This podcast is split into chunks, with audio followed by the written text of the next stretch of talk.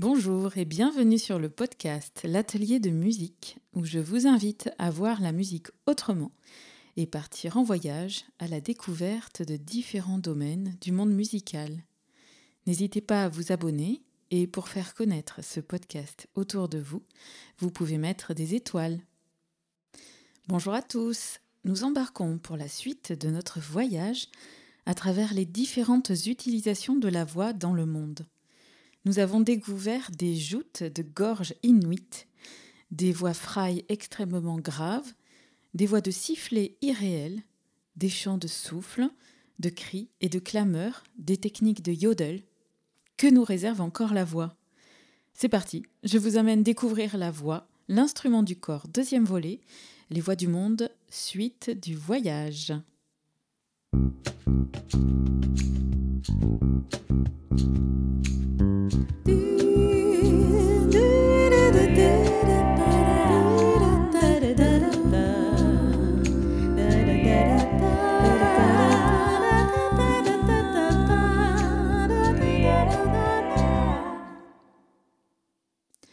Le dernier épisode de ce podcast, je vous ai présenté les mécanismes de la voix. Mécanisme 1, voix de poitrine, 2, voix de tête, 3, voix de fossé et 0, voix fraille. Au-delà de ces utilisations de la voix et du jeu que l'on peut faire en masquant le passage de l'un à l'autre ou en faisant sauter la voix comme avec le yodel, nous avons également constaté que différentes techniques permettent de moduler la voix de la modifier, de l'enrichir ou d'élargir considérablement son spectre sonore. Quatrième technique, le jeu de la voix avec l'ambitus et le registre. L'ambitus, c'est quoi? C'est les notes sur lesquelles un chanteur est capable de chanter de la note la plus grave que comporte sa voix jusqu'à la note la plus aiguë. Et le registre, c'est un peu le mécanisme de la voix dont nous avons parlé au tout début. Voix de poitrine, voix de tête, voix de sifflet ou très grave, voix fraille. Partons pour le Brésil, où les hommes utilisent la voix de tête, appelée également voix de fossé. Ce chant est exécuté la nuit quand un homme a rencontré en forêt des singes hurleurs qui se sont emparés de son ombre cette cérémonie curative se clôt par un repas de poisson et de bouillie de manioc que le patient offre au chanteur.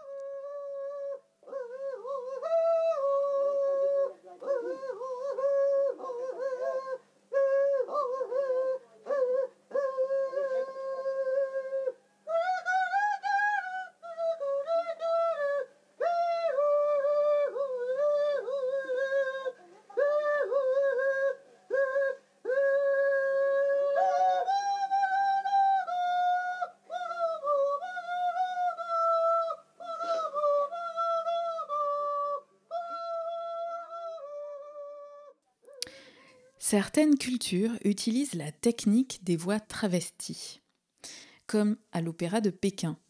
Dans cet air printemps dans le hall de Jade, le rôle principal féminin est traditionnellement interprété par un homme qui chante en voix de fossé ou voix de tête.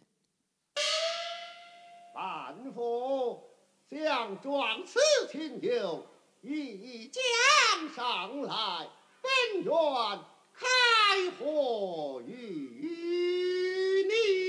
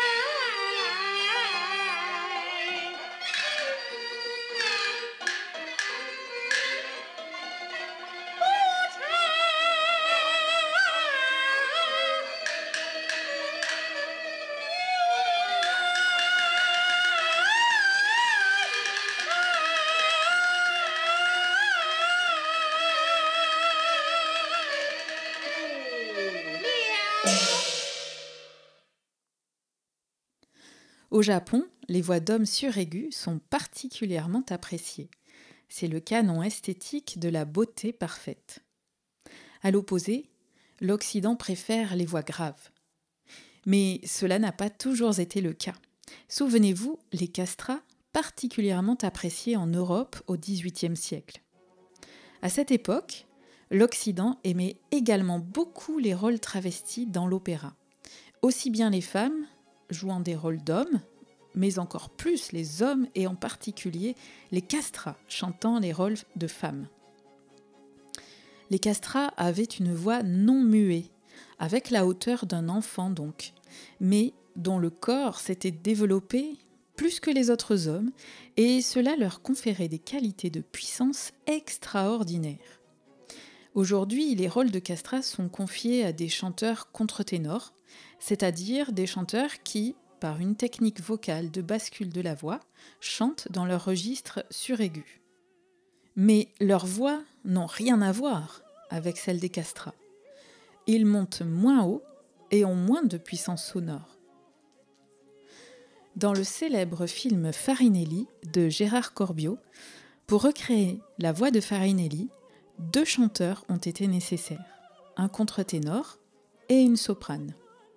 Les deux voix ont été collées au montage de façon à gommer les différences de timbre et à ce que l'auditeur ne perçoive pas les passages d'une voix à l'autre.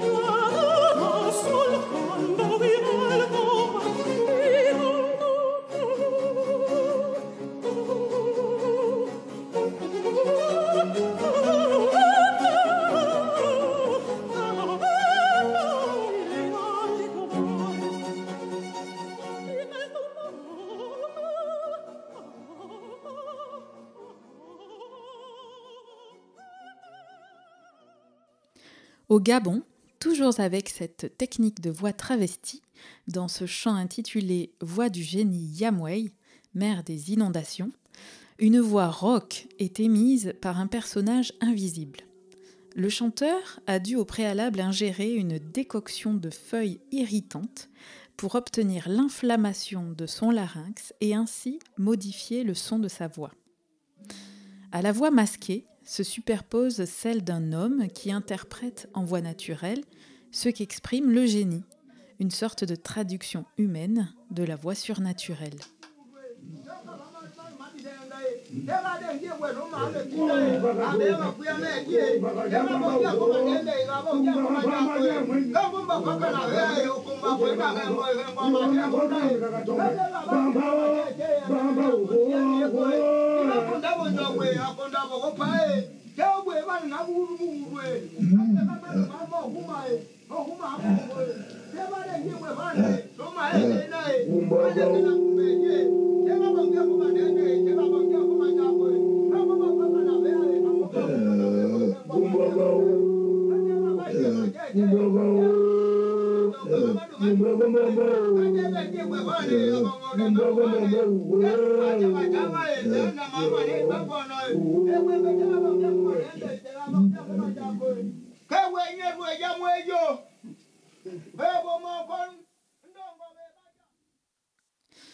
Parmi les techniques d'utilisation de la voix, celle de l'ornementation est l'une des plus répandues dans le monde.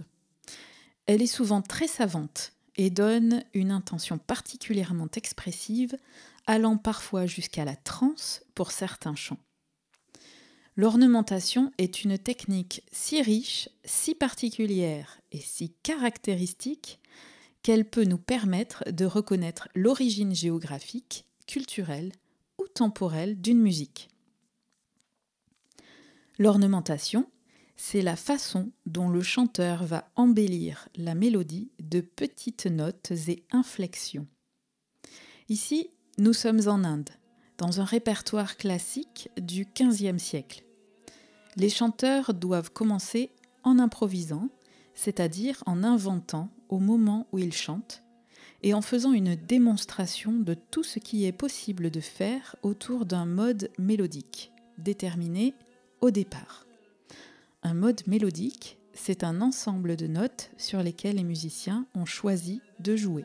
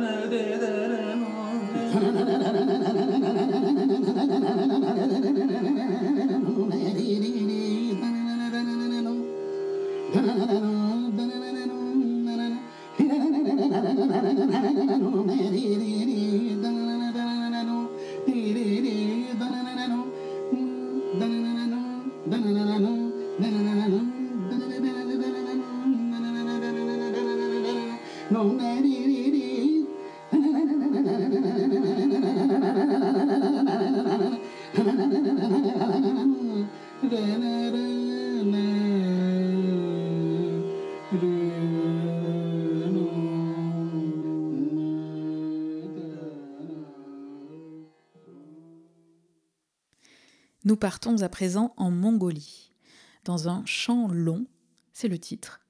Une voix d'homme, solo, est caractérisée par la richesse de l'ornementation mélodique. Le thème chanté est un poème de huit vers. On entend des inflexions qui glissent et imitent un instrument à cordes, et sur les tenues, une sorte de petit vibrato très marqué et serré constitue l'ornementation de sa mélodie.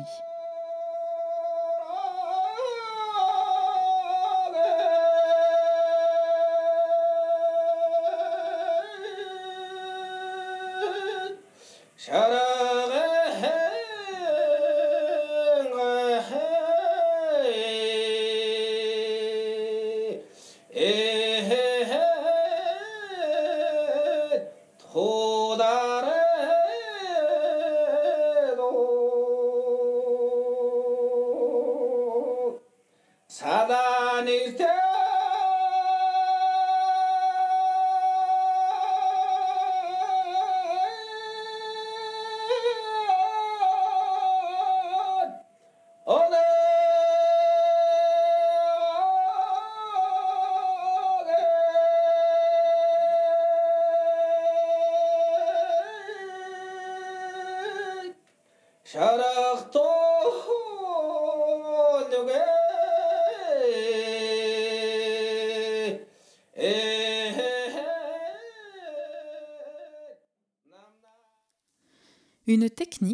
consiste à chanter en imitant un instrument de musique ou à chanter dans un instrument. Dans cette berceuse touareg au Mali, une femme tient son bébé dans les bras. Elle alterne phrases chantées et youlements imitant le son d'une flûte. Ce chant intimiste n'est chanté que par les femmes sur l'évocation de l'invitation au calme.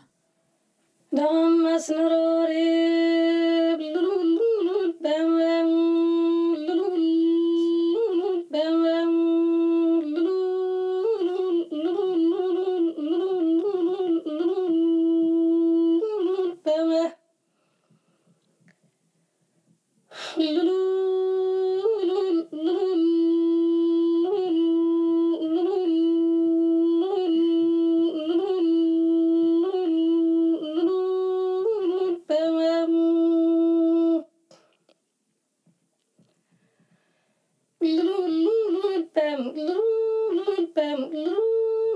them.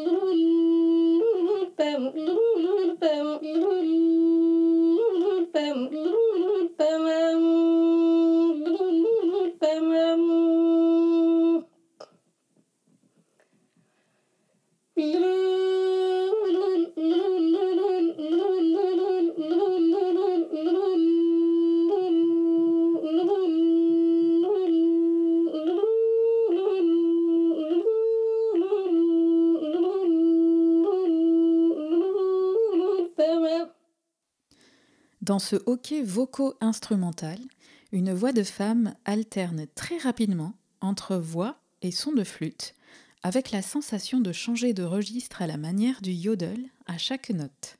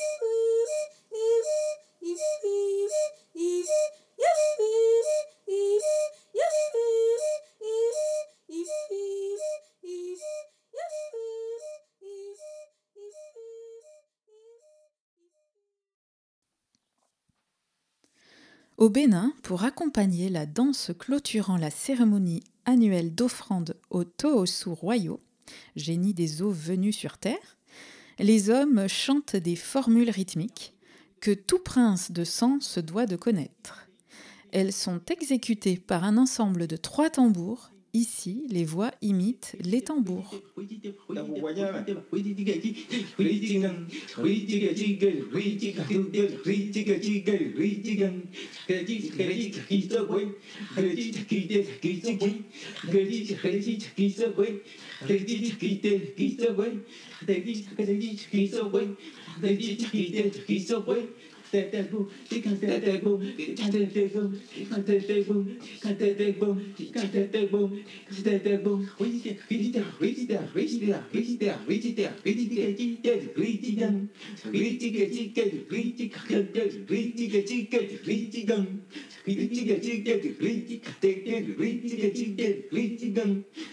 Dedi, dedi, kita gay, dedi, kita, kita gay, dedi, dedi, kita gay, dedi, kita, kita gay, kada terbung, kada terbung, kada terbung, kada terbung, kada terbung, kada terbung, play, play, jeng, to, to, wait,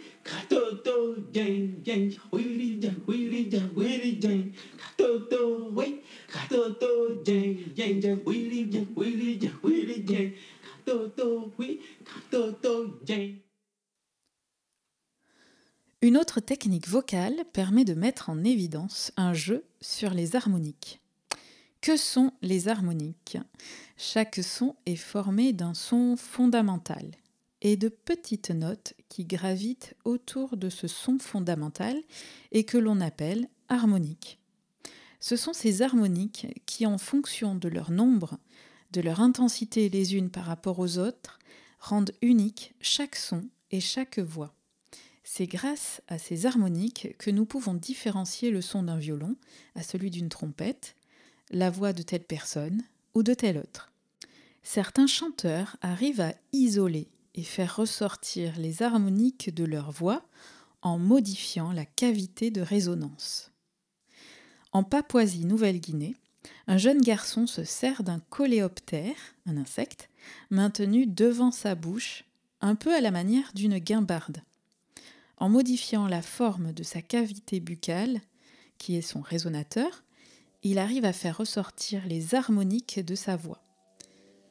Les petites notes aiguës que l'on entend pour en faire une mélodie.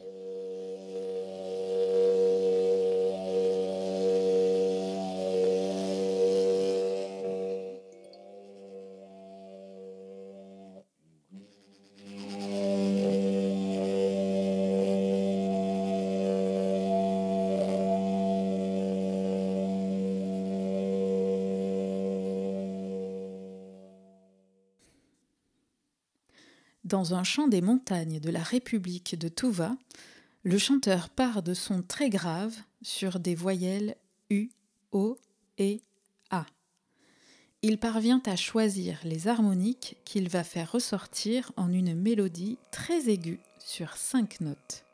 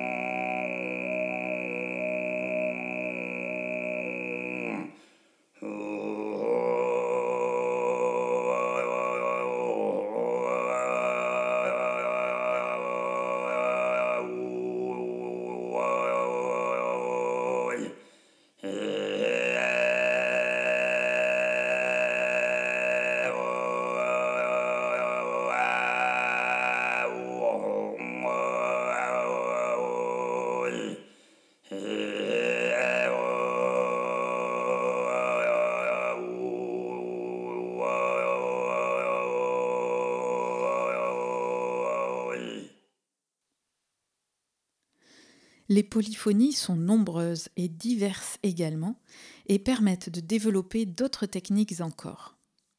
Dans ce chant Edo en Éthiopie, c'est une polyphonie home, les voix se rajoutent en mosaïque. D'abord responsorielle, c'est-à-dire que les voix se répondent en répétant les mêmes propositions, chacune ensuite chante sa propre proposition.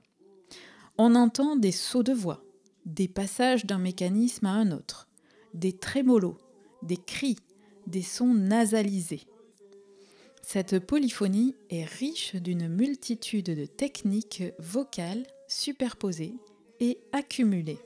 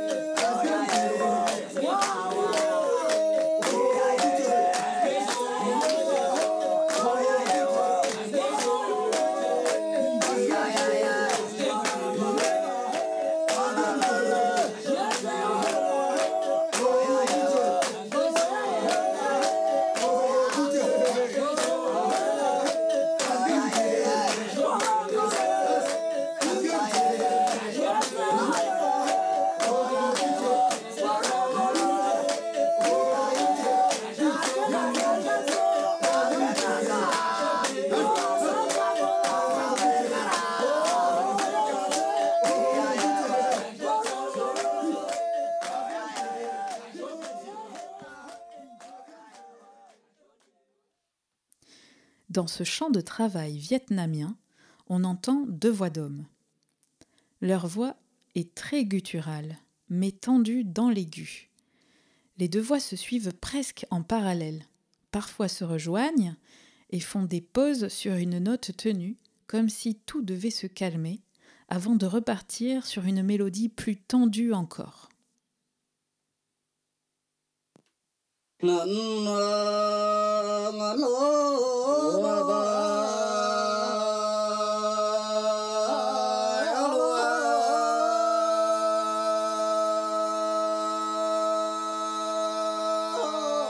南无阿弥陀佛，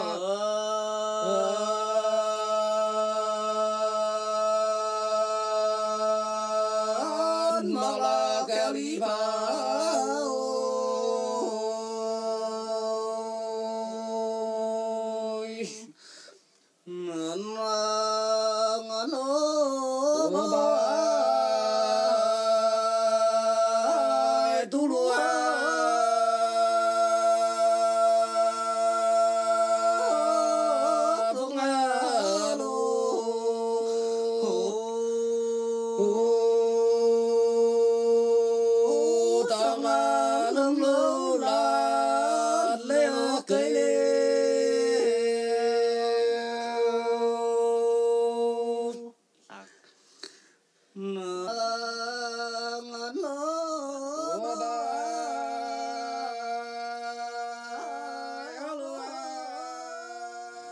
Nous arrivons à la fin de notre voyage avec la frustration de n'avoir évoqué que brièvement des trésors du monde.